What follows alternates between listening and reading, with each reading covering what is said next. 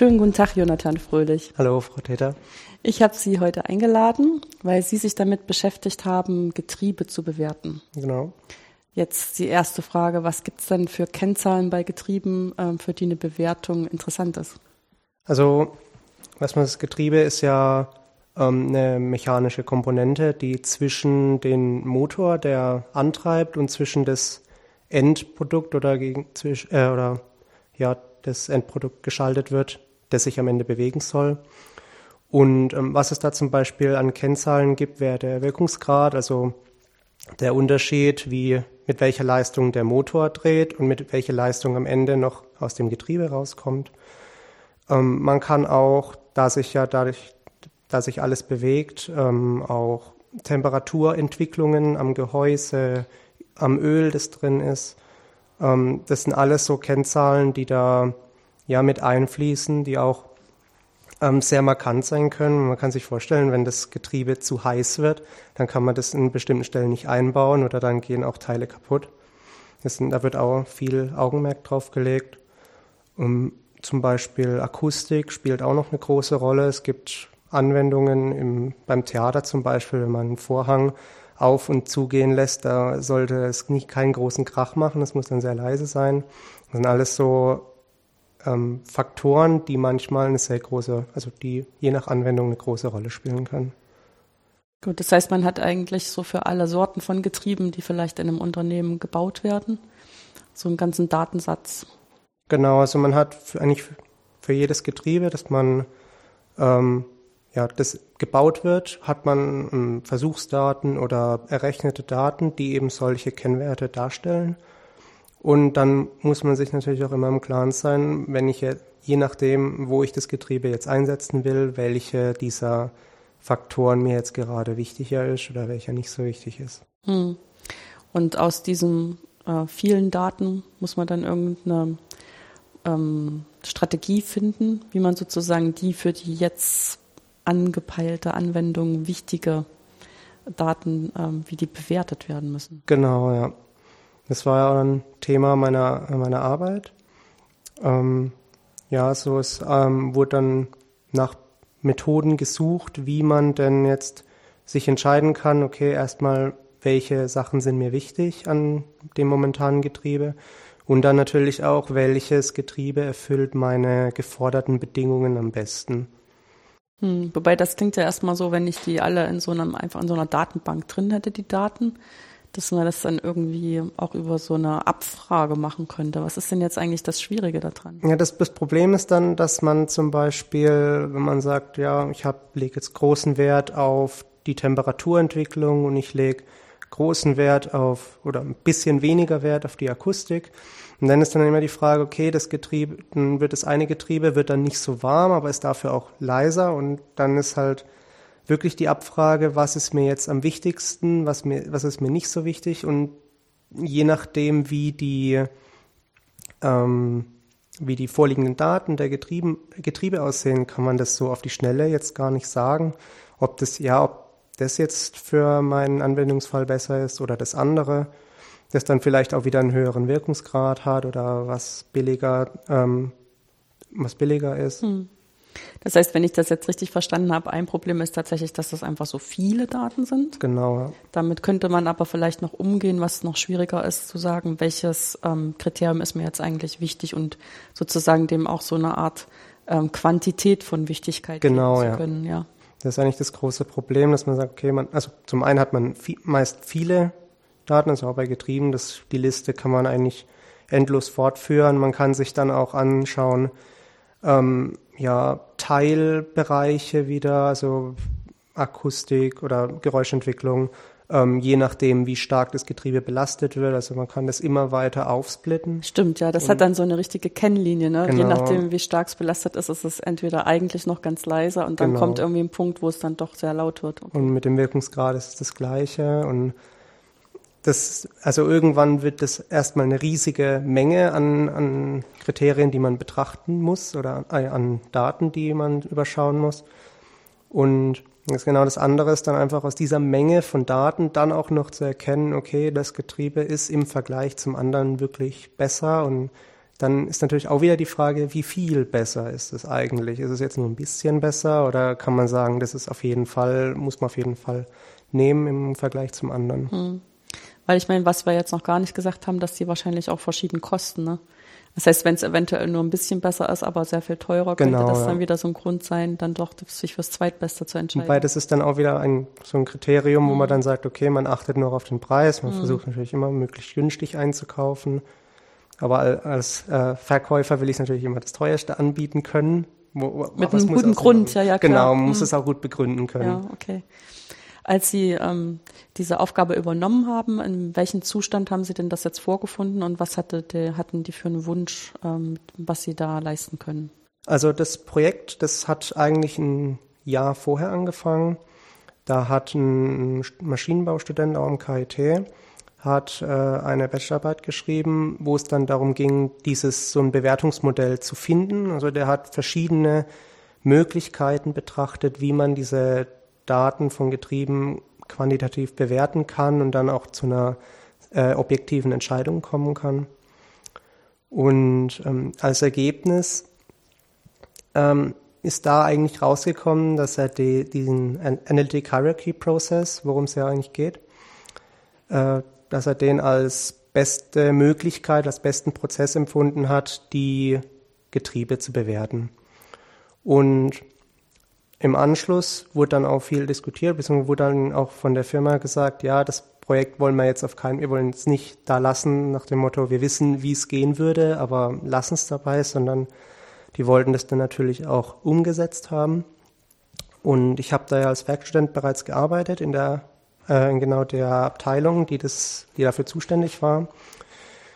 Und dann ist es eben so entstanden, dass dann, dann gesagt wurde, okay, willst du vielleicht da weiterarbeiten oder kann man, was kann man da machen? Und ich habe mich dann eben Stück für Stück in dieses Projekt eingearbeitet und auch geguckt, wie man den ähm, ja, Prozess implementieren kann, also als Programm, dass man wirklich im Computer äh, Fenster auf, Getriebe eingeben und abschicken was, und das, was rauskommt.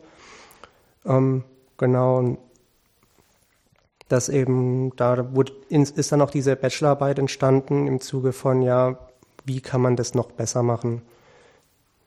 Das heißt, Sie wussten, was Sie für eine Methode benutzen sollen, also sozusagen genau. im Vertrauen darauf, dass das auch äh, ordentlich begründet war? Ja, also es, da war auch gute Ausarbeitung dabei, wo dann auch eben unterschiedliche Bewertungsmethoden, da war dann nebenbei noch die Nutzwertanalyse zum Beispiel oder Methoden, arithmetisches Mittel, also recht noch, noch einfacher, ähm, die dann aber auch im Nachhinein alle wieder ähm, rausgekickt wurden, beziehungsweise da hat sich der Analytic Hierarchy Process als besser erwiesen. Mhm. Jetzt hat man zwar so eine Idee nach dem Namen, dass da irgendwas analysiert wird und dann eine Hierarchie aufgestellt wird ja. in einem gewissen Ablauf. Ähm, was ist denn die Grundidee von dem Tool? Also die Grundidee ist einfach, man, man sagt, man hat ein großes Ziel. Zum Beispiel jetzt in unserem Anwendungsfall ist es das beste Getriebe finden oder das optimale Getriebe. Und man hat dann ganz unten, wenn man sich ja, so einen Hierarchiebaum vorstellt, oben ist nur ein Element, unten sind ganz viele. Und ganz unten, da sind eben unsere unterschiedlichen Getriebe. Und man schaltet jetzt quasi ähm, als in diese Hierarchie diese Merkmale rein, was ich, was wir vorhin ja diskutiert haben, unsere Kennwerte, Wirkungsgrad, Temperaturen, äh, Geräuschentwicklung. Dass man sagt, ich will das optimale Getriebe anhand von. Und dann kommen diese Zwischenebenen, Getrie äh, Wirkungsgrad, äh, Akustik. Und dann bewerte ich in der letzten, sage ich in der letzten Ebene, okay, die Getriebe soll ich anhand der darüberliegenden Elemente bewerten. Okay, das ist jetzt erstmal so ein Bild, aber mit dem Bild kann der Computer noch nichts machen. Wie setzt genau. man denn das dann um? Das setzt man dann um, indem man diese, ähm, so diese Hierarchie hat ja dann unterschiedliche Ebenen und dann geht es eben darum, dass man die einzelnen Elemente oder also auf einer Ebene die Elemente alle paarweise vergleicht und zwar bezüglich dem übergeordneten Element. Wenn wir jetzt zum Beispiel sagen, okay, wir haben auf der untersten Ebene haben wir alle unsere Getriebe, auf der Ebene darüber liegt zum Beispiel Wirkungsgrad. Und dann vergleiche ich jedes Getriebe mit dem anderen bezüglich dem Wirkungsgrad und sage, okay, der Wirkungsgrad ist so und so viel besser als der andere. Also nicht nur, es ist besser, sondern auch wirklich quantitativ. Genau, quantitativ. Also mhm. das kann man dann auf unterschiedlichste Weise darstellen, je nachdem, wie man sich empfindet. Also dann gibt's, ist schwach dominant, äh, ist schwach besser, wird dann, kann man mit einer 3 ausdrücken oder absolut besser. Es wird dann auch auf einer Skala von 1 bis 9 gerne gearbeitet. Man sagt, wenn es gleich gut ist, ist es eine 1. Wenn es absolut besser ist, also äh, richtig hervorragend, dann ist es eine 9. Und wenn man alle Getriebe so paarweise bewertet, dann erhält man im Ende, dann erhält man daraus eine Matrix, die ähm, äh, auf der einen Seite immer eben, die immer das Getriebe äh, 1 mit dem Getriebe 2 vergleicht und so weiter. Und was man dann macht, ist eben diese ganzen Matrizen zu einem ja, Gewicht quasi zu, äh, zu komprimieren. Da gibt es auch wieder unterschiedlichste Möglichkeiten, wie man das machen kann. Und erhält dann quasi einen Vektor, der dann sagt, okay, so und so, also, ähm, so und so viel Prozent der ähm, Eigenschaften wird von Getriebe 1 erfüllt und so und so viel Prozent wird von Getriebe 2 erfüllt und so weiter. Mhm. Wenn man eben diese ganzen ähm, Bewertungen auf Matrizen bringt, die äh, auf solche Gewichtungsvektoren und dann aus diesen Gewichtungsvektoren eben eine, ja, ein Endergebnis, eine Priorität für die Getriebe finden kann. Das klingt jetzt aber auch so, dass sozusagen solange das ähm, die gleichen Getriebe bleiben, braucht man ja diese Matrix auch nur einmal auszurechnen. Ne, man muss halt so eine, so eine Matrix für jedes übergeordnete Element ja. erstellen. Also ich muss für, jeden, für jedes Kriterium, anhand der ich bewerten will, muss ich so eine Matrix aufstellen. Also ich muss für Wirkungsgrad, für meine Temperaturentwicklungen, für die Geräuschentwicklung. Ich muss für je, jedes Getriebe anhand jedes Kriteriums mit jedem anderen Getriebe vergleichen. Klar. Aber wenn ich die vielen Matrizen einmal habe, ändern die sich erst in dem Moment, wo wieder noch ein neues Getriebe dazutritt. Genau. Und man müsste dann sozusagen an die Matrizen jeweils noch eine Spalte und genau ja, also die Zeile bleiben, einfügen. die verändern sich nur, wenn sich Daten verändern, was eigentlich me also meist recht unwahrscheinlich ist, sei denn es wird falsch gemessen oder eben wenn man noch mehr Getriebe in die Bewertung mit reinzieht. Okay. Das klingt dann auch so, dass das eigentlich vom Rechenaufwand anschließend nicht so wahnsinnig ähm, anspruchsvoll ist, mhm. oder? Es kann, kann schon sehr äh, also recht, recht aufwendig werden. Je nachdem, welche Methode man verwendet, muss man ja diese ähm, Matrizen ähm, alle auf, ähm, in diese Gewichtungsvektoren ja äh, umwandeln. Das sind dann, da kommen dann Eigenwertberechnungen von den Matrizen hinzu, da kommen dann äh, auflösen, also dieser, diese Eigenvektorberechnung, die kommt dann auch hinzu und es kann mit der Zeit doch sehr, je nachdem, wie viele Getriebe man auf einmal bewertet, wenn man mhm. sagt mal drei, ist es vielleicht nicht so aufwendig, aber oft gibt's da dann, also es gibt dann gut 100 bis 200 Getriebe kann man da schon mal miteinander vergleichen. Und dann wird es sehr schnell ähm, auch eine sehr aufwendige Aufgabe. Ja, stimmt. Also wenn ich das jetzt so, das klingt so, ähm, ähm, so einfach. Also so, ich meine, selbst wenn es eine große Matrix ist, 200 mal 200 Matrix aufstellen, das ist noch eigentlich harmlos. Aber wenn ich dann von einer 200 mal 200 Matrix irgendwie mehr als einen Eigenwert bestimmen muss, genau. Äh, das wird schnell sehr haarig. Ja, okay, das verstehe ich dann, dass das dann doch vom Rechenaufwand äh, deutlich intensiver ist, als es erstmal für mich geklungen hat. Aber ich denke, wenn man das sozusagen einmal analysiert hat, die Matrix, dann kann man ja die Daten auch für alle weiteren Abfragen dann speichern und muss die nicht neu berechnen. Genau, also die Daten, die sind alle vorhanden und die können dann ja auch entsprechend automatisch ähm, abgerufen werden.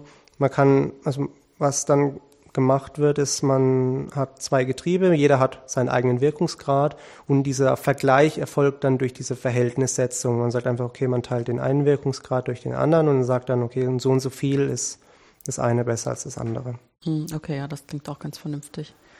Ähm, Im Prinzip war ja dann Ihre Aufgabe, wirklich diese ganzen Matrizen erstmal aufzustellen, zu analysieren und daraus den Prozess zu bauen, dass man jetzt ähm, auch als Also jemand, der sich zwar mit Getrieben auskennt, aber nicht unbedingt mit diesem Prozess damit arbeiten kann. Genau, ja. Dass eben jemand, der jetzt keine Ahnung hat, wie diese Bewertung genau funktioniert, trotzdem sehr einfach mitbekommt, was muss er tun und was für ein Ergebnis bekommt er dann. Hm. Also ich denke, durch Ihre Tätigkeit als Werkstudent hatten Sie wahrscheinlich schon das Gefühl, dass Sie wissen, worauf Sie sich einlassen. Aber ich vermute, weil das fast immer so ist, es gab irgendwo einen Punkt, wo Sie mit einem Problem konfrontiert waren, was Sie so nicht erwartet hatten. Was, was war denn der Knackpunkt sozusagen? Also ich muss zugeben, ich hab, hatte da, ja, habe mich da ein halbes Jahr vorher bereits mit beschäftigt gehabt, mit dem Thema an sich. Und hab, bin dann eigentlich auch sehr ähm, zuversichtlich in, in den Beginn der Arbeit gegangen, weil ich dann, weil ich nicht mehr, also ich konnte eigentlich, habe gedacht, da kommt jetzt nicht mehr so viel. Und was mich dann wirklich überwältigt hat, war einfach die, ähm, ja, man hat erstmal eine Fülle an Möglichkeiten, wie man diesen Prozess verbessern kann, wie man diesen Prozess darstellen kann. Und es wird aber nie wirklich gesagt, wie das dann genau funktioniert, wenn man das verbessert. Also steht dann immer da, ja, den Teil des Prozesses, den kann man auch anders machen. Aber es wird nie gesagt, wenn man ihn anders macht, wie sieht es dann am Ende aus? Was, wie muss ich das neue Ergebnis interpretieren? Weil das ja dann auch, es wird dann transformiert oder da wird alles Mögliche mitgemacht, aber es sagt dann niemand, wie sich das neue Ergebnis vom alten unterscheidet. Das war dann wirklich so ein Knackpunkt, wo man sich dann wirklich überlegt, ja, was habe ich da jetzt für, was ist da jetzt rausgekommen, was bringt mir das jetzt und ähm, wie, also was, wie muss ich jetzt weitermachen, ohne dass alle folgenden ähm, Teile nicht alles wieder zerstören. Ja, das heißt, Sie mussten da auch eine klare Auswahl für sich treffen, ne? ohne das Gefühl zu haben, Sie haben jetzt eine vollständige Information. Genau, also, also für äh, Verbesserungen für den Prozess gibt's wie Sand am Meer, sage ich jetzt mal. Mhm. Da gibt's wirklich viele. Man muss sich dann, ich musste mir dann wirklich irgendwann raussuchen, okay, ich wähle jetzt die Verbesserung und wähle den Prozess und mache den Schritt doch lieber so. Aber man muss sich einmal festlegen und sagen, das sieht vielversprechend aus und so mache ich's. Und dann musste, musste ich es halt erstmal einmal komplett umsetzen und dann sagen, okay, mit dem Ergebnis kann ich leben, mit, oder das Ergebnis ist auf jeden Fall ähm, vielversprechender als das vorher. Und es ist jetzt tatsächlich auch so, dass Sie am Ende Ihrer Arbeit dort ähm, zufrieden sein können mit dem, was Sie erreicht haben. Ja, auf jeden Fall. Also es war was das große Problem, ähm, was bei dem Prozess eigentlich auftritt, ist weniger, ob die, ja, ob das Ergebnis jetzt ähm, ja, viel, äh, äh, viel aussagt oder nicht, sondern, ja, was heißt viel aussagt, ob es ein klares Ergebnis wird, ob man sagt, das äh, Getriebe 1 ist eindeutig besser als Getriebe 2. Das kann man manchmal gar nicht sagen. Oft sind dann, äh, sind dann die Unterschiede auch minimal. Das große Problem ist eher, dass je nachdem, wie der Benutzer seine Vergleiche, also was ist mir wichtiger, ist mir jetzt die Akustik wichtiger, ist mir der Wirkungsgrad wichtiger, ähm, je nachdem, wie er das eingibt, kann der ganze Prozess sehr schnell inkonsistent werden. Was ich damit meine, ist, dass wenn ich zum Beispiel sage, okay, mir ist Kriterium 1 doppelt so wichtig wie Kriterium 2 und Kriterium 3 ist mir doppelt so wichtig wie Kriterium 2. Dann sollte mir logischerweise Kriterium 3 viermal so wichtig sein wie Kriterium 1. Mhm. Ist aber, kann aber auch bei großen Mengen an Daten kann man da schnell den Überblick verlieren und ist dann auch oft ist diese Konsistenz einfach nicht gewahrt. Und je nachdem, was, wie dann der Benutzer diese Bewertung durchführt, kann da halt schon viel drinstehen, was eigentlich nicht sein darf. Und diese Inkonsistenz, die führt zu großen Abweichungen von in den Ergebnissen. Dass der, also es kommt quasi immer ein Ergebnis raus. Die Frage ist dann bloß, ist das Ergebnis noch logisch? Und die ähm, Möglichkeiten an der Stelle zu verbessern, die habe ich hauptsächlich betrachtet. Mhm. Okay, ja, das ist auch klar. Also weil ich meine, das ist so ein bisschen dieses Grundgerüst als Mathematiker, dass man möchte, dass alles logisch ist. Oder? Genau, dass man auch wirklich sagt, okay, er, der Benutzer hat das eingegeben und man versucht dann wirklich darzustellen, was er damit meint. Mhm. Okay. Jetzt ähm, Ist es vielleicht auch ein bisschen überraschend zu hören, dass man sich als Mathematiker mit einer Getriebebewertung ausgerechnet auseinandersetzt? Ich meine, für mich ist es ähm, im Kontext der Modellierung schon auch ein typisches Mathematikerthema, einfach weil man versucht, in so einen Datenwust ähm, Logik reinzubringen und quantitative Entscheidungen möglich zu machen. Ähm, hätten Sie sich das vorstellen können, dass Sie mal so eine Abschlussarbeit für Ihren Bachelorstudiengang schreiben, als Sie sich fürs Mathestudium entschieden haben? Als ich mich fürs Studium entschieden habe, wahrscheinlich nicht, nein. Also es war, äh, ich war also von vom ersten Semester an wusste ich, ich will eigentlich nicht, also erstmal nicht komplett nur mit Mathe, sondern so ein bisschen Anwendung hätte ich schon gerne. Mhm. Ähm, aber dass die, dass das dann alles auch so, so gut klappt, sage ich mal, auch mit, ähm, äh, mit der Firma SEW, dass das alles, ähm, ja, dass da auch ein, so ein schönes Thema quasi oder so ein mathematisches Thema gekommen ist. Das habe ich mir eigentlich auch nicht gedacht. Also ich hab, bin dann oft, bin dann lange davon ausgegangen, dass ich sage, okay, die Bachelorarbeit, das wird dann auch was rein Mathematisches sein oder hier dann direkt ein analytischen oder numerischen Institut. Mhm. Ähm, was war denn der ausschlaggebende Grund, dass Sie sich für ein Mathestudium entschieden haben? Der ausschlaggebende Grund. Also Sie können auch mehrere Gründe nennen. Ja, ich kann es ich kann's eigentlich nie nicht richtig sagen, aber ich habe eigentlich schon Mathe schon, es war schon immer mein Lieblingsfach, auch in der Schule. Es war, also mir hat es immer großen Spaß gemacht und ähm, ich hatte dann auch das Glück, dann in der Schule die einfach die richtigen Lehrer zu haben. Die haben das dann auch ähm, ja, gefördert. Sag ich, mal. ich war dann auch in der, hier auf dem Tag der Mathematik zweimal und war in den Schnuppervorlesungen.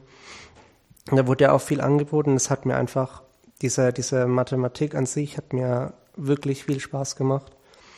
Und das war eigentlich auch dann so der Hauptgrund, wo ich gesagt habe, es macht mir so viel Spaß alles. Auch klar, es ist nicht immer einfach und meist denkt man sich auch, oh, was, was steht da jetzt schon wieder, das verstehe ich alles nicht. Aber es ist genau dieses, dieses es erst nicht zu verstehen und dann irgendwie trotzdem noch auf, ähm, auf die Lösung zu kommen, einfach dieses, ja, diese Lösung suchen, das, der Prozess, der ist einfach für mich, der macht mir so viel Spaß. Ich wusste, es muss einfach Mathe werden. Ja, okay. Das kann ich nachvollziehen.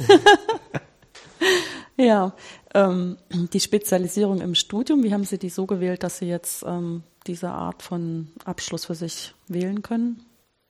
Ähm, also ich habe mehr, ich habe mir dann als Nebenfach hm, das technische Maschinenbau ähm, ausgesucht und voll habe dann auch gemerkt, also ja, es war immer, also in den ersten paar Semestern kann man es immer schlecht sagen, was einem jetzt doch am meisten Spaß macht. Oft merkt man, denkt man von Anfang an, oh, Algebra macht mir keinen Spaß und dann im vierten Semester hat man dann doch irgendwie noch eine Zusatzvorlesung gehört und findet es auf einmal ganz toll. Ja, manchmal braucht man einfach Zeit, damit die genau. Puzzlesteine so an den richtigen Platz finden. Wenn man dann auch merkt, was wohin gehört und wofür, wofür ich das eine jetzt doch noch brauche.